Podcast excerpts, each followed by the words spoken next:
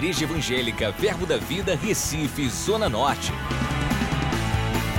Você vai ouvir agora uma mensagem da Palavra de Deus que vai impactar sua vida. Abra seu coração e seja abençoado. Primeiramente, bom dia, né? Graça e paz. Eu quero dizer que eu não estou nervoso porque essa é a minha casa, né? Esses são os meus irmãos. Eu congrego aqui desde 2012, né? E a gente vai falar uma coisa aqui sobre um assunto que a gente não aprende apenas através das escrituras, né? A gente vai, vai ver que a gente pode também aprender, dessa, aprender sobre esse assunto através da associação. E creio que nada do que Deus faz é por acaso, né? É por acaso que é o pastor José que está que tá dirigindo o culto. Eu tive bastante tempo associado com eles na, e continuo associado, mas mais de perto na diaconia, né? E é um homem que tem um coração cheio de compaixão pelo perdido, né? Então, essas pessoas do lado da gente, elas, elas fazem despertar em nós essa emergência pelo que está no coração de Deus, que são as vidas, né? Na verdade. Então, a gente vai começar lá em, lá em Lucas 10. Eu quero primeiro também agradecer a presença da minha família, né? minha esposa, agradecer ao pastor Humberto pela confiança. Esse púlpito aqui é um púlpito que passam grandes homens de Deus, não apenas dessa nação, mas homens de Deus que estão abençoando todo mundo. Eles vêm aqui né, eu humildemente me coloco nessa posição, né, porque eu fico confortável porque não, é, não se trata de mim, né? Se trata de eu falar da palavra de Deus. Então eu fico à vontade porque eu não estou vendendo nenhuma ideia minha, eu estou passando a palavra de Deus. Então isso deixa a gente mais tranquilo. Amém? É, quero agradecer o apoio da minha esposa sempre, né? Minha maravilhosa Cristina. Teve uma, uma vez a gente foi ministrar lá no Curado e, e falaram isso, né? Assim, a gente não consegue ver Eduardo, Eduardo sem Maria Cristina e Maria Cristina sem Eduardo. Amém? Quero te agradecer, meu amor. Então, vamos lá em, em Lucas 10, Lucas 10, 25. Em Lucas 10, 25, essa passagem ela é muito interessante, né? Ela é a, é a passagem do bom samaritano. Alguns falam que seria uma parábola, mas aqui não fala que é uma parábola. Então a gente pode entender também que é uma história, algo que realmente aconteceu, que Jesus está narrando. Então, lá em, lá em Lucas 10, no verso 25,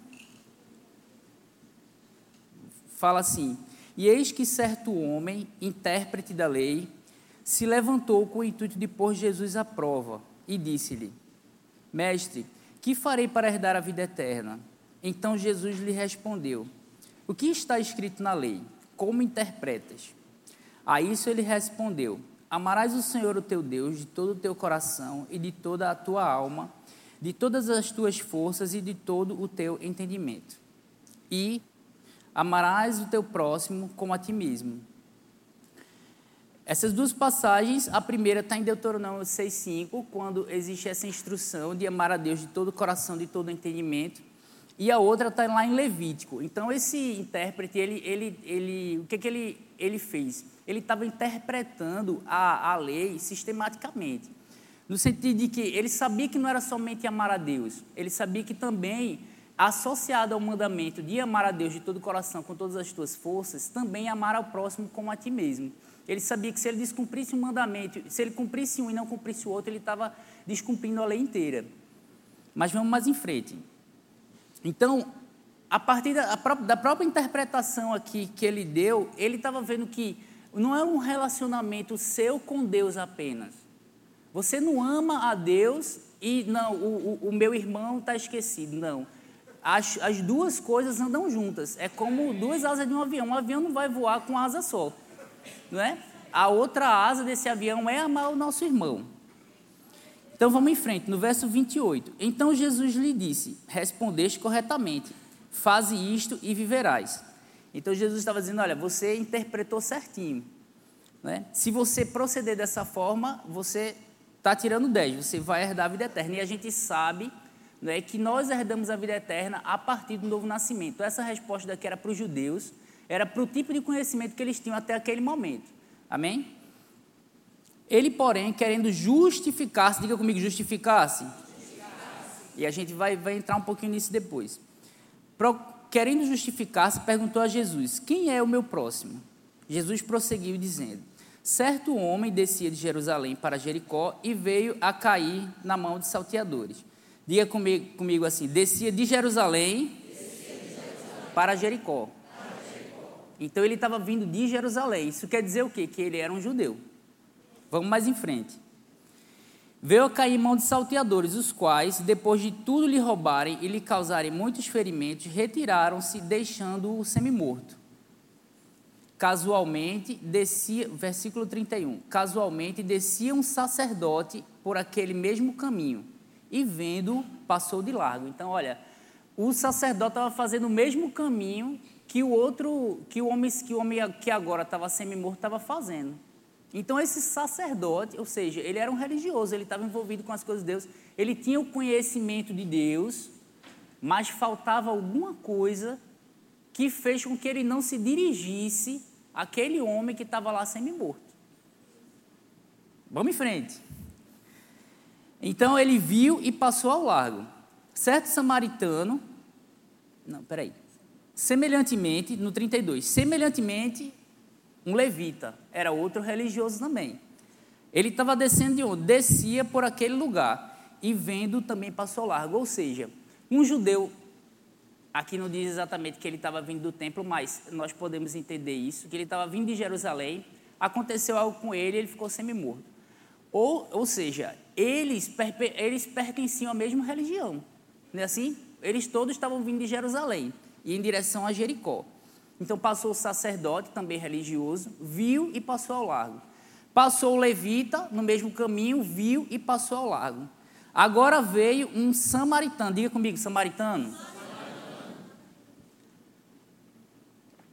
Bem, lá em João 4, a gente pode ver um episódio com, com a mulher samaritana em que a mulher, a mulher, inclusive a, samaritana vai falar com Jesus, aí Jesus fala com ela e diz, gente, como é que você está me pedindo? Disse, gente, não, porque ele não é daqui.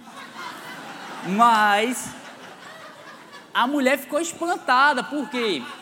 Porque Jesus era judeu e estava falando com a mulher samaritana. Então existia esse racha entre a, entre a Judéia e a Samaria, entre os judeus e os samaritanos, né? E a gente vê que Jesus, ele, não, ele na verdade, não via isso como uma barreira. Pelo contrário, ele via como uma barreira a ser suplantada. Amém? E a gente vai aprender que isso daí se chama compaixão, porque a compaixão, eu não sei se você já parou para pensar a diferença entre a pena e a compaixão.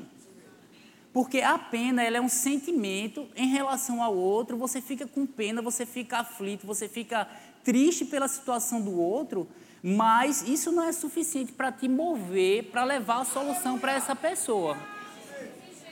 Então, a compaixão, ela é carregada do mesmo sentimento. Então, a pena é apenas, a, a pena é apenas um sentimento. Enquanto a compaixão é esse sentimento carregado de quê? De uma atitude de coração para ajudar. Amém? E você nunca vai ver a Bíblia dizendo que Jesus teve pena. Por quê? Porque Jesus tinha consciência de que o estoque de soluções que estava dentro dele era mais do que suficiente para resolver a situação de qualquer pessoa. Não é?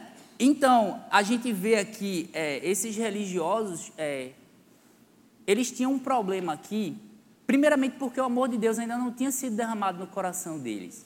Não é? E outra coisa é que eles tinham apenas o conhecimento a respeito de Deus. Eles não tinham experimentado Deus. Amém? Então, é, existia outra coisa aqui também que fazia com que eles ficassem é, parados em relação àquele homem. Né? Eles não tinham a consciência de que tinham a solução para aquele problema. Muitas vezes, isso nos paralisa. A gente acha que, peraí, se eu for, se eu for parar para resolver o problema de todo mundo, eu não vou conseguir. Mas Deus não, tem, Deus não tem expectativa que você resolva o problema de todo mundo. Agora também, Ele tem expectativa que você, dentro da tua esfera de atuação, possa estar sensível para a situação da pessoa que está ao teu lado. Amém? Então você pode não resolver tudo, mas você pode fazer alguma coisa. E o potencial daquilo que nós estamos fazendo está na semente que nós estamos fazendo. Não é na nossa atitude em si, mas quando você dá uma palavra de Deus, você não sabe o potencial que aquele, aquela palavra tem de tirar a pessoa daquela situação. Amém? Então vamos lá, vamos continuar. Então o samaritano seguia o seu caminho, foi aqui que a gente estava, então existia esse, essa divisão, entre, é, essa discórdia entre os judeus e os samaritanos, não é? E nessa mesma passagem é curioso porque Jesus ele fala assim, é, no caso não, é Jesus fala a, a mulher samaritana em João 4:20, a gente não vai precisar abrir. Em João 4:20 diz assim, a mulher, né, diz assim, nossos pais adoravam nesse monte, nesse monte, o monte de Gerizim. Vós, entretanto, dizeis que em Jerusalém é o lugar que se deve adorar. Então, aqueles, aqueles, aqueles religiosos, eles estavam vindo de um lugar de adoração.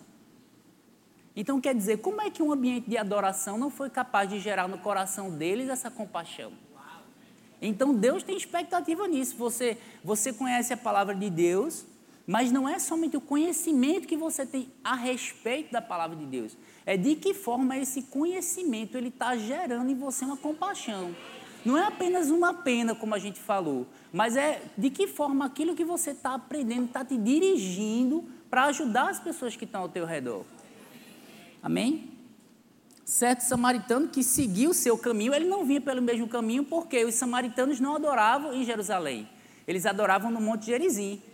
E Jesus depois foi dizer: Olha, vocês adoram que não, vocês, vocês adoram o que não conhecem. Eles estavam adorando o que não conheciam, mas mesmo assim o coração desse samaritano estava o quê? Estava tava alinhado com o coração de Deus. Ele tinha essa sensibilidade de olhar para o outro e dizer assim: Rapaz, olha, é, eu não conheço muito da, da, eu não conheço muito do que a Bíblia está dizendo. Eu não estou envolvido nesse ambiente de adoração, sacrificando ao Senhor em Jerusalém, mas eu preciso fazer alguma coisa a respeito dessa pessoa que está nessa situação. Deus, Deus tem essa expectativa.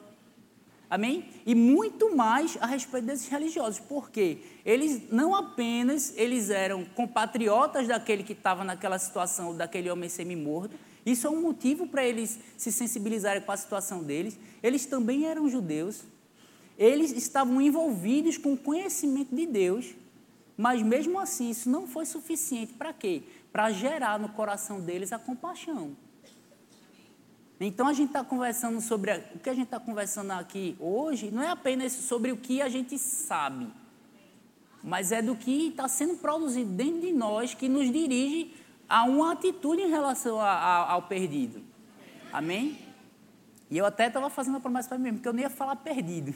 Amém? Aqui a gente vai conversar um pouquinho sobre isso. Como é que a gente está vendo a pessoa que está numa situação que a gente sabe né, que ela precisa de Jesus? No caso dela, só Jesus vai resolver.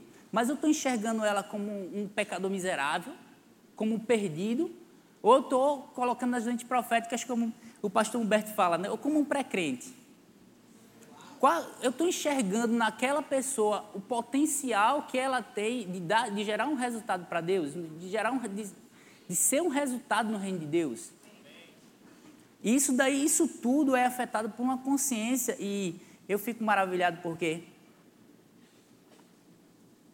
sobre o que pastor Janduí pregou aqui outro dia, como essa consciência de pecado afeta a nossa visão em relação ao perdido. Porque essa consciência do pecado vem de nós. Tem uma passagem lá em João 9, a gente não precisa abrir, mas que os discípulos eles vão passando por um, um cego de nascença, né? E os, os discípulos, quando passam pelo cego de nascença, dizem assim: Ô Jesus, vem cá, me explica. Ele não disse isso, me explica, mas você vai entender que é exatamente isso. Quem foi que pecou? Foi ele ou foi os pais para que ele tivesse nessa situação? Essa é a consciência de pecado. A consciência de pecado, ela faz com que você procure um pecado na pessoa para justificar a situação em que ela está. Ao mesmo tempo em que, é, inconscientemente, ela gera um comodismo, porque para você é fácil, você aponta a pessoa está naquela situação, você acha razão porque ela está daquela forma, e agora pronto, você se isentou de toda a responsabilidade em relação àquela vida. Agora você vê depois Jesus, e eu acho maravilhoso a gente aprender misericórdia com Jesus. Amém? Porque Jesus. Aí, ele, aí os discípulos perguntam: Jesus, me diz aí, aí, quem foi? Foi ele ou foi os pais? Aí Jesus disse assim: menino. é, vou, pegando aqui a, o vácuo do pastor Humberto. Esse menino acorda para Jesus. Por quê? Porque não interessa quem se, se foi ele que pecou, se não foi ele. Jesus diz, na verdade, assim: nem foi ele e nem foram os seus pais, mas para que se manifeste nele a glória de Deus. Jesus estava dizendo: olha, não interessa, vocês estão procurando uma explicação, eu tenho aqui a solução. Então, a misericórdia, ela tem esse coração, ela é totalmente diferente da pena. Vocês conseguem entender como é que essa consciência de pecado vai afetar a visão que a gente tem do outro? Então, a gente não pode. É, eu gosto de. Eu vi uma frase que diz assim: não critique Pedro se você, se você nunca andou sobre as águas. Não é porque era a situação de Pedro. Pedro estava debaixo da lei. A lei, o apóstolo Paulo disse, ela voltava ao pecado. A lei, ela mostrava, dizia, rapaz, a gente não tem o que fazer aqui não, a gente está nessa situação desgraçada, vamos ter que esperar o Messias. Amém? Então era essa consciência de pecado agora. Nós estamos numa nova aliança. Nós já recebemos a Cristo, nós, nós congregamos. Então, o que, o que, sobre o que a gente está conversando aqui, sobre esse risco de nós, mesmo nascidos de novo, estarmos carregando uma consciência de pecado que está afetando a visão, a, a visão que nós temos em relação às pessoas que ainda não estão na fé. Viu como eu mudei agora? Não é mais o perdido, são aqueles que ainda não estão na fé, são aqueles que eles, eles não tiveram acesso à revelação que você teve.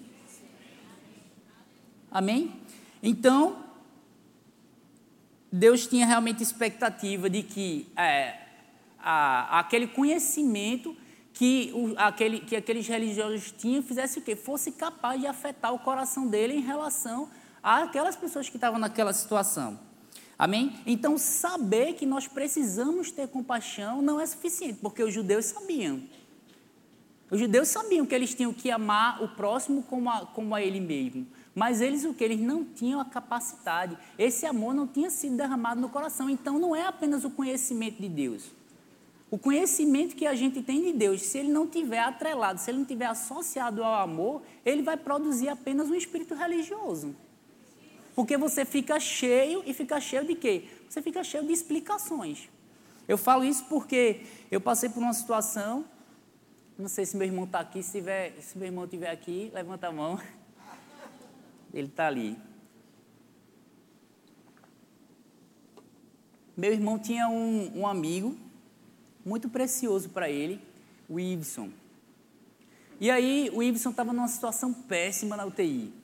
Situação super difícil, é, recebendo sangue, uma situação muito difícil. E meu irmão veio compartilhar isso comigo. Eu estava naquela fase do rema que você está cheio, né? Cheio de conhecimento, rapaz, você explica tudo. Aí meu irmão veio me procurar, aí passou a situação, não, rapaz, o Iveson na situação. Você não sabe o que, é que eu respondi, não. Eu vou me crucificar aqui. Eu vou crucificar aqui porque assim, a gente vai aprendendo, né assim? Aí eu disse a ele, rapaz, isso é por causa do pecado. Vê o que eu disse. Eu não quis dizer que era o, especificamente o pecado dele. Eu queria explicar que, o peca, que as enfermidades entraram no mundo pelo pecado, que não tinha sido o pecado dele especificamente. Aquele, aquela conversa, né? Tinha sido o pecado dele especificamente, mas que era o pecado que tinha entrado no mundo e agora, é, e agora nós estamos lidando com essas situações. Mas, assim, a palavra caiu tão mal na hora que eu desisti até de explicar o resto.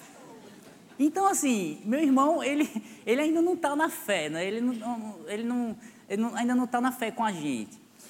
Então eu vi que aquilo ali caiu tão mal para aquele momento, porque ele não estava procurando uma explicação, ele estava procurando uma solução. Se eu tivesse dito o quê? Não, isso daí não é de Deus, não. Vamos lá. A gente vai lá, vou orar por ele, a gente vai pegar junto. Não, agora a gente vai interceder, vamos pegar junto. Ainda que o rapaz tivesse morrido. Mas eu estava transmitindo o quê? A indignação de Deus em relação àquela situação. Não. Jesus já veio, Jesus já apresentou uma solução para isso daqui e a gente não vai ficar parado diante disso. Então a compaixão se move assim. Mas isso é, né? Eu tenho um histórico, né, assim, de. Eu sou bem estudioso. Então a gente quer explicar tudo. Eu tenho, eu tenho explicação na Bíblia para tudo. Mas eu não decidi agora ter a solução para tudo. Amém. Porque as pessoas não estão procurando, não querem saber por que elas estão naquela situação, elas querem saber como elas saem daquela situação. E isso daí é compaixão. Amém? Então, essa aqui é somente uma frase do Shawn Bowles que diz assim: A realidade é que o conhecimento que não está casado com o amor e com a consciência espiritual se torna religioso. Foi assim que o apóstolo Paulo, você sabe, o apóstolo Paulo ele era, ele era uma pessoa preparadíssima. Na lei, ele fala na lei que era que tinha, que sabia mais do que ele. Fariseu conhecia tudo, mas ele não tinha esse amor, essa compaixão no coração, esse amor que vinha de Deus. Não é? E isso pôs ele em que situação? Perseguir a própria igreja, matando as pessoas. Eu, gente, não, eu tenho que eliminar isso daqui, que isso aqui não é de Deus, não, eu tenho que eliminar. Amém? Então, essa é quando, quando a gente tem esse conhecimento de Deus dissociado do amor de Deus, a gente começa a se tornar uma, uma, uma religião autorreferenciada. É Deus para mim eu para Deus. Era assim que, o, que os judeus viam. Quando o apóstolo Paulo começa a compartilhar com os judeus, dizendo que Deus não era Deus apenas dos judeus, mas agora Deus também era Deus dos gentios, meu amigo, os judeus disseram: não, Deus é nosso. Que história é essa que Deus é Deus de todo mundo? E, e, essa é uma passagem que, se for, for, você for observar, muitas pessoas lá em Romanos 9, elas entendem errado quando Deus diz assim: terei misericórdia de quem a me aproveta ter misericórdia. Ele está falando: olha, eu tenho misericórdia dos gentios também. Eu sou Deus dos gentios também. Mas os judeus disseram o quê? Não, Deus é Deus somente nosso. Então é uma, é uma religião que ela começa a se voltar para si mesma. É Deus para suprir as minhas necessidades, e Ele é o meu Deus e eu sou dele, mas ao redor e as pessoas ao redor, o que é que está acontecendo? A gente começa a esfriar, a gente começa a, não, a gente está na situação, ele que corre atrás, não. Eu estou buscando a Deus, eu que tenho que correr atrás das minhas coisas, quem é que vai correr atrás das minhas coisas? É uma religião autorreferenciada, então eu creio que esse texto daqui é assim, Deus é, trazendo uma instrução sobre o cuidado que a gente deve ter, né? Aqui na nossa igreja eu vejo sempre o pastor Humberto e os outros pastores, nós estamos vivendo sim, de, de, de dentro para fora. Não é? A gente não está aqui apenas para buscar os nossos próprios interesses, nós estamos aqui sim para abençoar outras pessoas. Então, se a gente não tem o tempo todo essa instrução, de dizer, olha, tem, tem alguém lá fora que precisa do que você tem. Se a gente não tem esse tipo de instrução, a gente vai se tornando uma igreja que fica voltada para si mesmo. Eu quero somente ser abençoado e que se dane o resto. A gente não fala assim mas, na verdade, o nosso comportamento reflete isso. E o que Deus vê é comportamento. Amém? Então, vamos lá em é, Tiago 1,27. Meu Deus, passa rápido, viu? Tiago 1,27.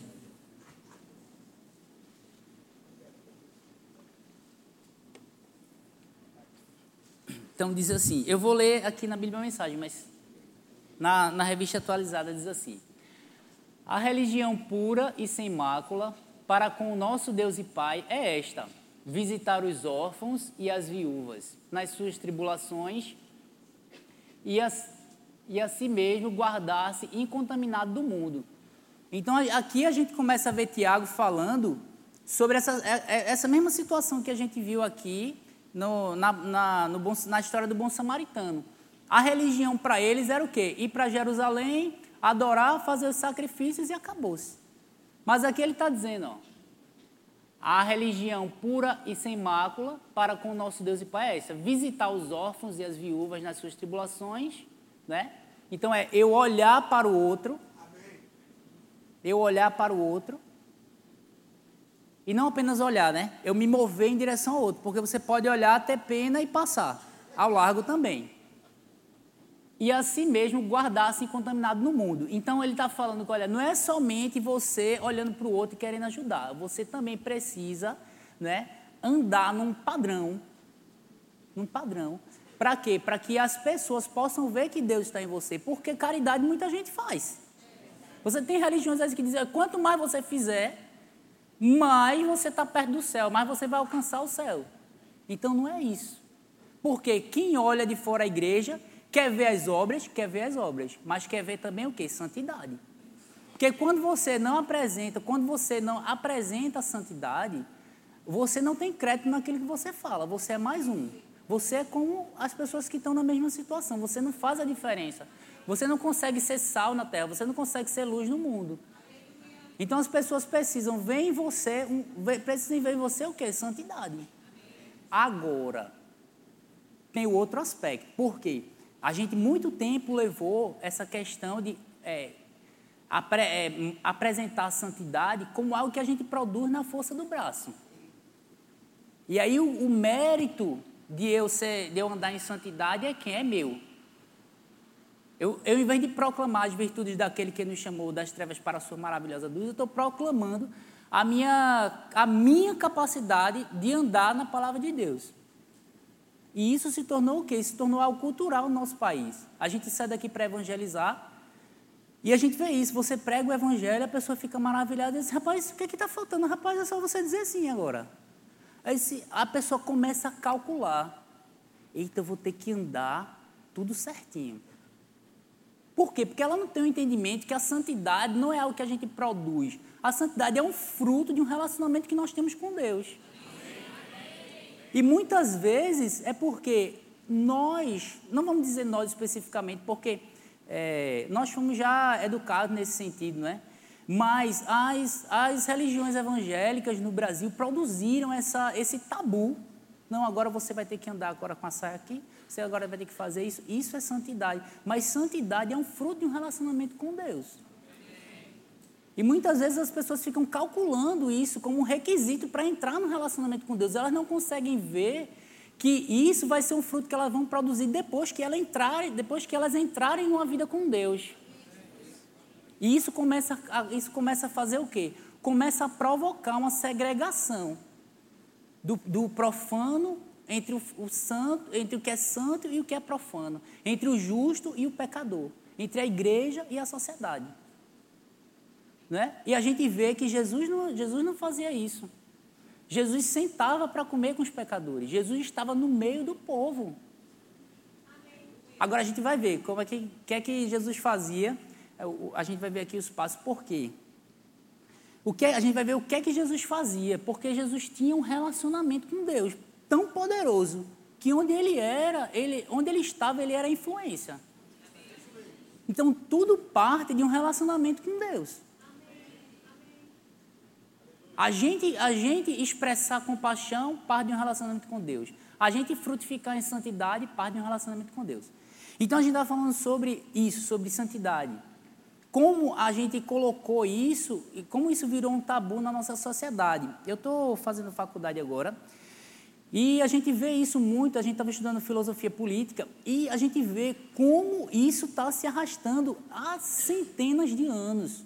Porque Agostinho, quando foi explicar quando Agostinho foi explicar sobre, sobre a política, ele disse: não, a política não se mistura com a, com a religião. Ele disse: existe a comunidade cristã e existe a comunidade, comunidade política. Não, mas olha, a comunidade cristã tem que estar dentro da comunidade política. Por quê? Nós somos todos, nós fazemos parte de um mesmo conjunto. A gente precisa estar dentro, forte o suficiente para influenciar. Então, Agostinho, Agostinho, Santo Agostinho ele propôs isso: olha, vamos separar as coisas, política e religião. E a gente vê isso em vários setores da sociedade, até que teve uma hora que o direito disse assim: rapaz, vamos separar aqui, é, é, os valores divinos vão para um lado e o direito vai para o outro. Então, isso aconteceu na própria ciência. Então, a gente vê essa segregação, e a gente não pode permitir essa, essa segregação, porque a gente tem, porque Jesus mesmo disse que a gente precisa ser sal, sal da terra e luz do mundo. Amém? Vamos em frente. Então ele está falando aqui, a gente a estava nesse versículo aqui, né? Vamos lá. Deixa eu ler, deixe-me ler esse versículo aqui na mensagem. Ele diz assim: Religião de verdade que agrada a Deus o Pai é esta: cuidem dos necessitados e desamparados que sofrem, e não entrem no esquema de corrupção do mundo. Então ele está falando isso, olha, você vai olhar para o próximo, mas você também vai refletir a santidade de Deus. Eu falo isso porque, eu, é, em relação a isso, eu me lembro quando eu me converti. Eu dividi apartamento com outro, eu era na época oficial da Marinha, e eu dividi apartamento com outro oficial do Exército e outro oficial da, da Marinha também, que era da minha turma. Então a gente vivia uma vida que era uma bagunça, uma bagunça total. Sendo que Deus levantou uma mulher era uma mulher que ela fazia faxina na nossa casa uma vez por semana. Crente, a mulher. E aí, ela só, ela, ela, não, ela não vestia uma capa de crente para impressionar, nem para constran, me constranger com a santidade dela.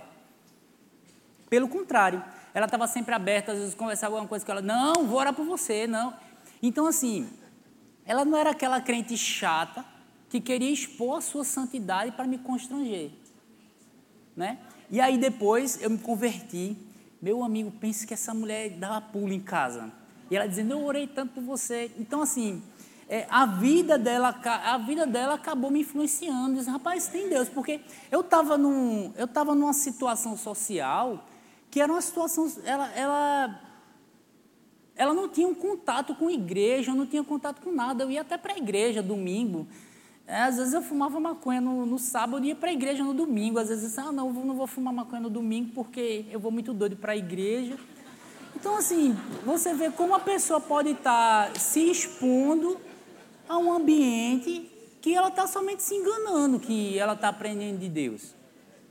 Não é? Mas essa mulher, aí depois, aí depois eu me converti, rapaz, eu fiquei uma semana em casa.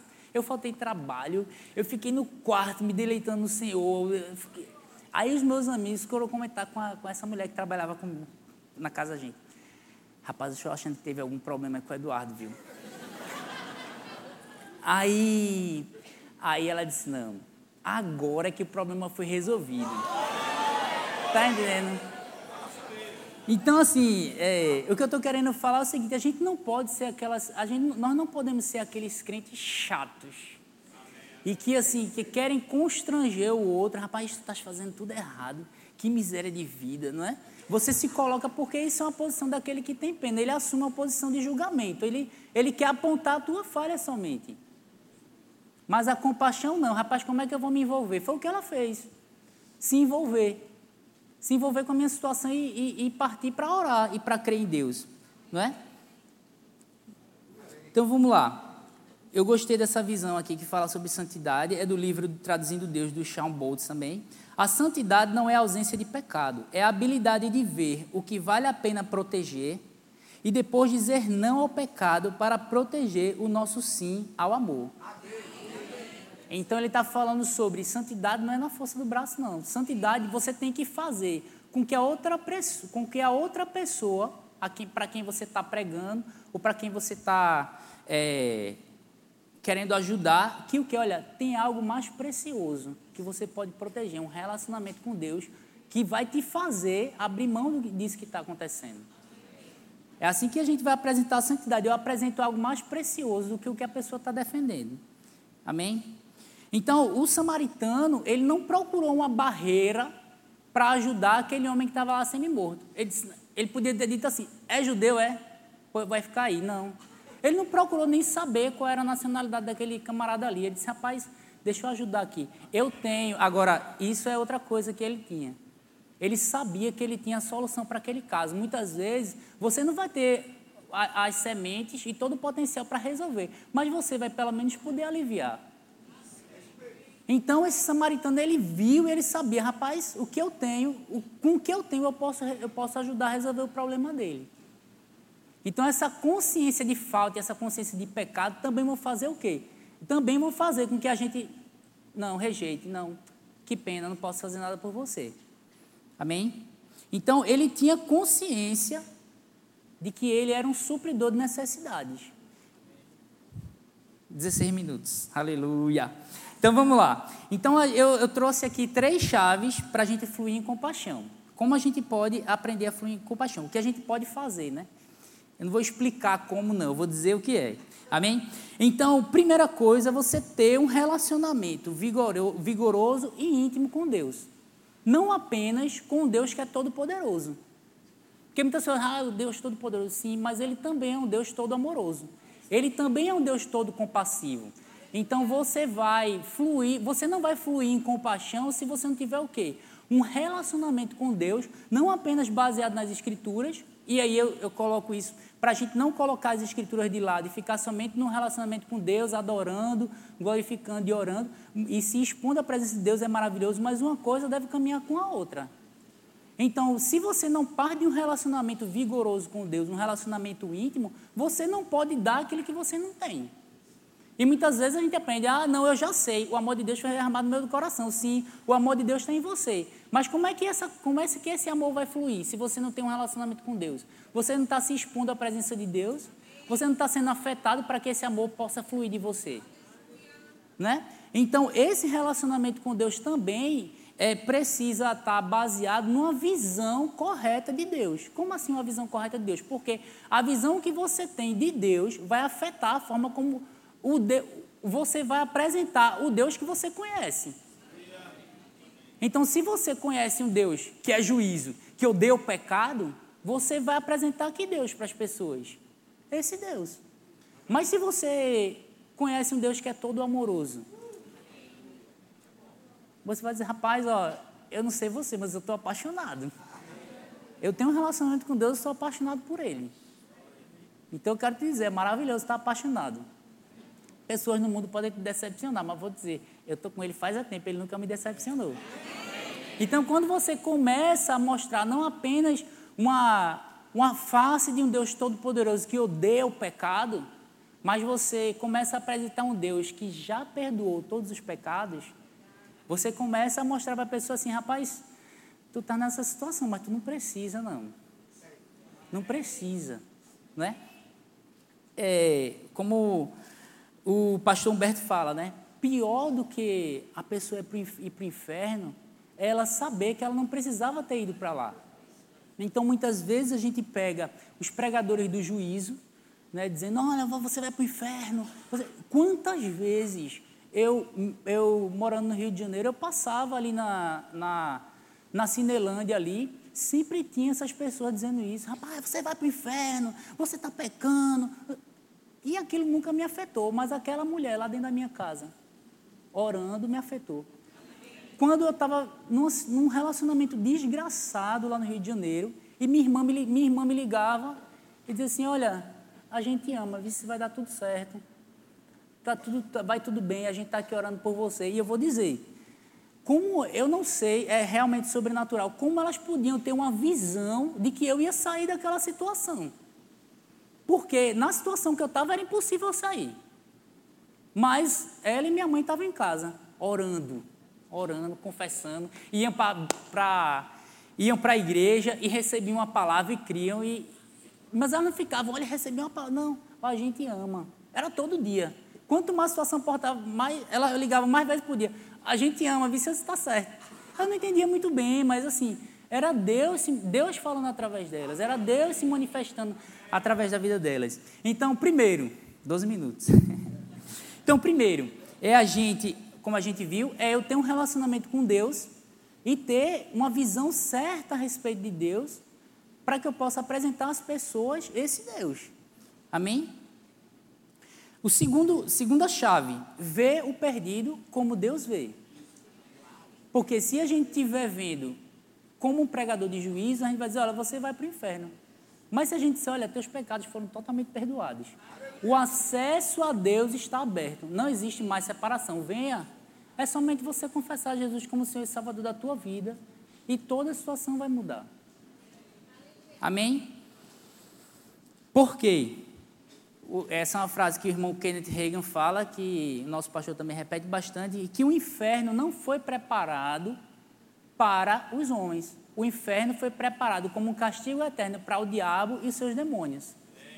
E por que que muitas vezes a gente, muitas vezes, quando vamos pregar o evangelho, dizemos que se a pessoa não aceitar, a pessoa vai para o inferno?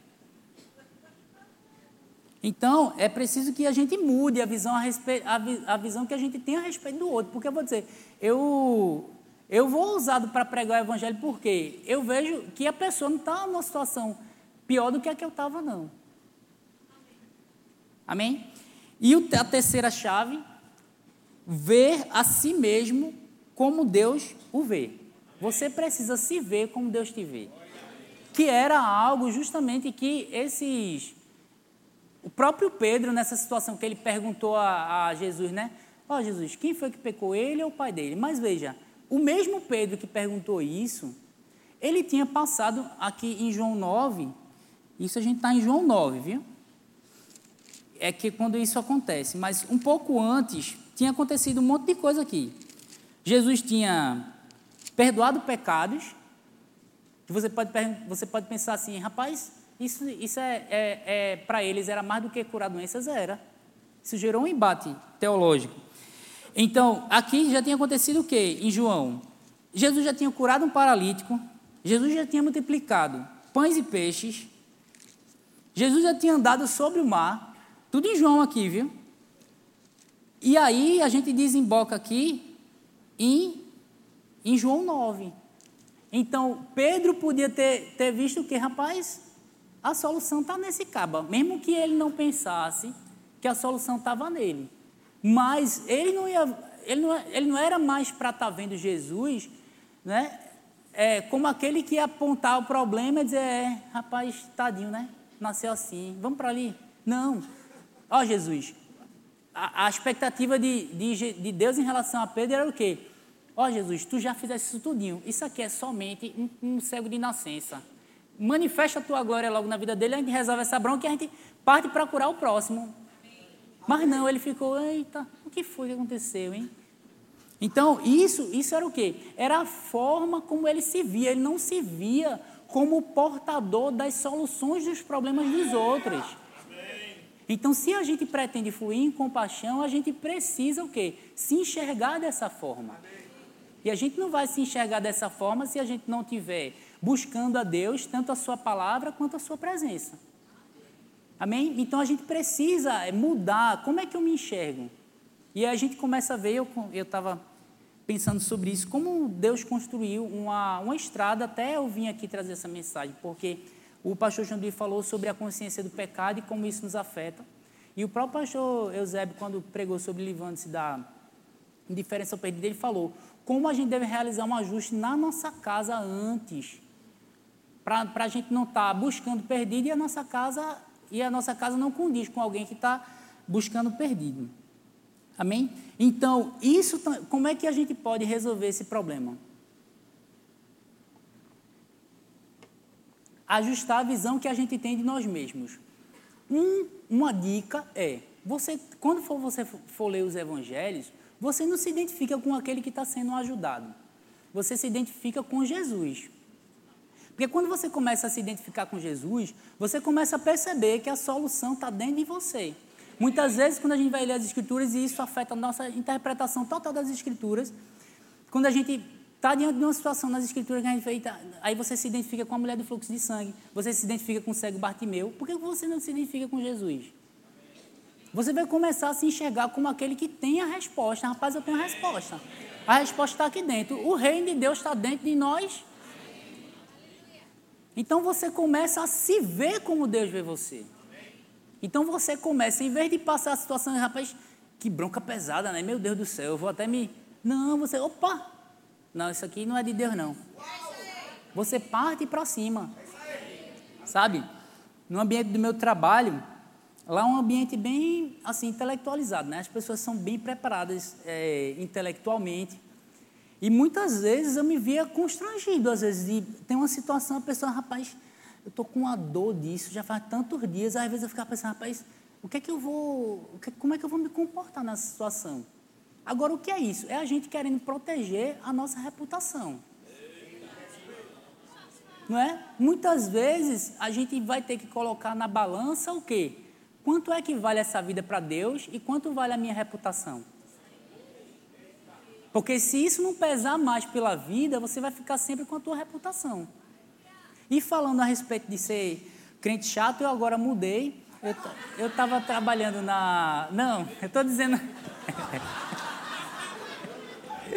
Não, estou falando, é porque, Neija, eu, eu, eu, mudei de, eu mudei de ambiente de trabalho.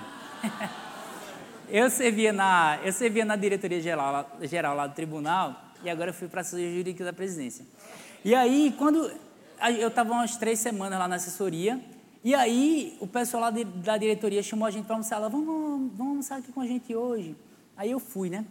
Aí quando eu fui lá, eles disseram, rapaz, é, a gente queria tanto que tu viesse, porque a gente quer que você ore com a gente aqui no almoço, que era uma prática que a gente sempre tinha lá. Então, assim, é, você está apresentando para. Como nós estamos apresentando Deus no nosso ambiente de trabalho? E as pessoas. E, e ele, quando eles disseram, rapaz, que bom que você veio, a gente estava querendo que você orasse com a gente na hora do almoço. Amém? Então você não está apresentando um Deus. Ah, você, ah, vocês não sabem orar, não, é pelo amor de Deus. Não, as pessoas elas estão sedentas por Deus. Muitas vezes a gente acha, ah, as pessoas. Sim, teve um no meu trabalho que eu fui falar de Jesus para ele e disse: rapaz, eu não quero nem te ouvir. De evangelho, eu não quero nem ouvir. Então, por favor, não me fala nada. Mas se isso fosse me frear porque eu recebi um não, eu tinha ficado paralisado ali, eu não tinha ganho ninguém naquele, naquele setor. E pessoas aceitaram a Cristo lá. Pessoas agora gostam mais de Jesus, quer dizer, elas não aceitaram a fé ainda, mas elas assim perdem a resistência. Por causa de quê? Por causa do nosso comportamento. Amém? Então, agora que a gente tem essas três chaves, né? Um relacionamento vigoroso com Deus. A gente ajusta a nossa visão a respeito da gente mesmo. E a gente ajusta a visão que temos de Deus e ajusta a nossa visão em relação ao perdido, o que é que falta para a gente ganhar as pessoas? Ir. Ir. Porque se você não for, não vai acontecer nada. Vai ficar o quê? Somente o quê? Somente o conhecimento aqui. A gente precisa ir. Muitas vezes a gente fica arrumando uma desculpa para não ir. Mas a gente viu que a gente se justifica. A gente arruma justificativa e explicação. Isso é algo que está associado à pena e não à misericórdia e à compaixão. Amém? Então, é, para isso também, esse relacionamento que a gente tem com Deus, para que a gente possa partir para. Porque eu falo isso por quê? Deixa eu ser mais claro. Assim que eu me converti, uma prima minha se converteu também, pouquinho tempo depois. E ela estava uma vida com Deus assim maravilhosa, apaixonada, tudo era Jesus, caderno de Jesus, tudo de Jesus na vida dela. E a gente foi em frente e aí ela não, ela assim, não tinha aquele relacionamento com Deus, é, assim, estudo da palavra, né? Porque logo que eu me converti, eu me afastei um pouco dos meus amigos, não porque eu julgava que eles eram pecadores e sujos para estarem convivendo comigo, mas eu sabia do poder, da influência que eles tinham sobre mim. Eu fazia parte de uma turma que eu era o chefe. Então, assim, eu, como é que eu ia, como é que eu ia andar com aqueles mesmos, com aquelas, com aquelas mesmas pessoas, se eu não tinha influência, se eu não tinha um relacionamento com Deus tão vigoroso, capaz de me sustentar com uma influência em relação a eles? Eu amava muito os meus amigos, eu, tudo era com eles. Mas eu precisava estar forte o suficiente para poder me aproximar deles novamente, para poder ser uma influência. Minha prima, ela não teve essa consciência. O que, que aconteceu? Ela voltou a ter os relacionamentos que ela tinha antes e ela foi engolida por isso. E hoje ela não está na fé. Então a gente tem que perceber a importância da gente ter esse relacionamento com Deus e da gente e da nossa e é, ter sensibilidade suficiente para julgar se nós estamos sendo influência se nós estamos fortes o suficiente para ser uma influência para aquelas pessoas. Porque quando Jesus dá a instrução de que nós devemos ser sal da terra e luz do mundo, e quando Jesus ele parte para comer com os pecadores, Jesus tinha um relacionamento. O que, é que você acha que, como é que era o relacionamento de Jesus com Deus? Você acha que Jesus, quando estava no meio daqueles pecadores, você acha que ele era influenciado? Meu amigo não tinha nem atmosfera para isso. Não tinha nem atmosfera. Muitas vezes o nosso trabalho, é, as pessoas elas não falam palavrão perto de mim porque elas se sentem, é, elas se sentem, é porque elas se sentem constrangidas, porque eu não falo. Você gera um ambiente ao teu redor, não de condenação, mas olha, é, isso é totalmente estranho para mim. Então você precisa se certificar na hora que você estiver partindo para fazer isso que Jesus fez, de estar tá, tá assim no meio dos pecadores, da igreja estar tá no meio do povo misturada e no meio do povo para influenciar, de que você vai ser realmente uma influência. Porque se você não tiver, é melhor você ó, se guardar. Rapaz, deixa eu crescer em Deus aqui, deixa eu firmar essas estacas bem profundas aqui em Deus, para que eu possa ser verdadeiramente uma influência lá fora. Amém? Meu tempo acabou. Quero dizer que para mim foi uma honra, um privilégio. Eu quero somente orar é, nesse momento, né? Queria que você ficasse de pé. O louvor pode subir.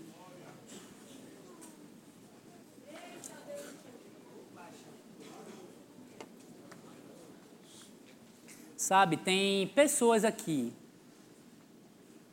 Tem pessoas aqui hoje que elas têm o conhecimento de Deus, elas gostam de Jesus, elas gostam de aprender a palavra, elas sabem que a palavra é o caminho, a verdade e a vida, mas elas ainda não deixaram esse amor que a gente está falando aqui entrar no coração delas. Elas ainda não fizeram aliança com Deus. Está faltando isso. Rapaz, está faltando, eu percebo dentro de mim, está faltando. Está faltando, irmão, isso dentro de mim. É isso que está faltando, é o amor de Deus ser derramado no seu coração. Uma aliança com Deus. Para você sair daquela posição, daquele homem semi-morto, para vir para a posição de Jesus. Uma posição de um relacionamento com Deus. Um relacionamento vigoroso, onde você vai ter alegria. Amém? Então, se você está aqui nessa manhã, esse rapaz, eu gosto, eu sou amigo de Jesus, mas Jesus quer ser seu irmão. Porque Deus não tem, Deus não, Deus não, Deus não tem amigo, não, Deus tem filho. Amém? Então, se você está aqui nessa manhã e você gostaria de tomar essa decisão, rapaz, eu sei que preciso, mas estou calculando aqui na minha cabeça, eu não vou conseguir igual andar igual os crentes andam, não. Ei, deixa eu te dizer, isso daí vai acontecer depois que você estiver com Ele. Tu não vai precisar se consertar. Outro dia, um novo convertido aceitou Jesus aqui, a gente ia aconselhar lá dentro. E ele disse assim: Olha, irmão, eu já posso aceitar Jesus. Eu me preparei todinho. Eu já, tô, eu já tirei uns pecados da minha vida se você perdeu tempo. Não precisava de nada disso. Você só precisava acreditar que Jesus é o Filho de Deus. Você só precisava acreditar que Deus enviou Jesus, que Ele é o Messias e que agora Ele é o dono da sua vida. E você pode entrar nesse relacionamento. A santidade não pode ser uma barreira para você ter um relacionamento com Deus. Ela deve ser algo que você está querendo e que você vê que em Cristo você tem essa solução para a sua vida. Amém? Se você gostaria de fazer essa decisão hoje, você pode vir aqui na frente. Eu vou orar por você. Não fica calculando, não. Eu, falo, eu, eu, eu posso te aconselhar e dizer assim: não calcule, não, porque eu calculo, viu? É muito cálculo aqui dentro. Se você imaginasse. Mas eu estou crescendo nisso. Depois da ministração do pastor Humberto, né, sobre a gente abandonar a nossa razão, né, fazer com que a inspiração venha dominar em vez da razão dominar. Eu estou jogando essas coisas fora. Eu comecei a pensar na administração e eu disse, rapaz, eu vou explicar, eu vou explicar por que nenhum. Eu vou só dizer como, para que as pessoas possam ser abençoadas. Amém? Então, se você se você não está aqui, você pode procurar a gente depois. Eu quero fazer uma oração pela igreja. Pai, em nome de Jesus, Pai. Estamos aqui diante do teu povo, Pai. Tivemos acesso ao seu conhecimento, Pai. Mas nós queremos experimentar a sua glória, Senhor. Toda a sua bondade derramada nesse lugar, Pai. O seu amor fluindo nesse lugar, Pai. Muito obrigado, Senhor, pela consciência de eternidade, Pai. De que estaremos diante de você um dia, Pai, prestando contas daquilo que nós estamos aprendendo, Pai daquilo, Pai, que nós estamos praticando diante daquilo que nós estamos ouvindo, Senhor. Obrigado, Pai, porque estaremos diante de você. E só o que vai sobrar, Pai, é o ouro das nações, Pai. São as pessoas, Pai, aquilo que é precioso para o seu coração, Pai. As vidas, Pai, que nós alcançamos, Senhor. Muito obrigado, Pai, pela consciência de eternidade, Senhor. Muito obrigado, Pai. Não estamos aqui para nós mesmos, Pai. Não se trata de sermos abençoados, Pai, mas de sermos uma benção, Pai. De sermos ministros verdadeiros da reconciliação e não pregadores do juízo, Pai. Obrigado, Pai, pela consciência de que temos, Senhor, as soluções no nosso coração. Está tudo dentro de nós, Pai. Precisamos ir, Pai. Muito obrigado, Senhor. Em nome de Jesus.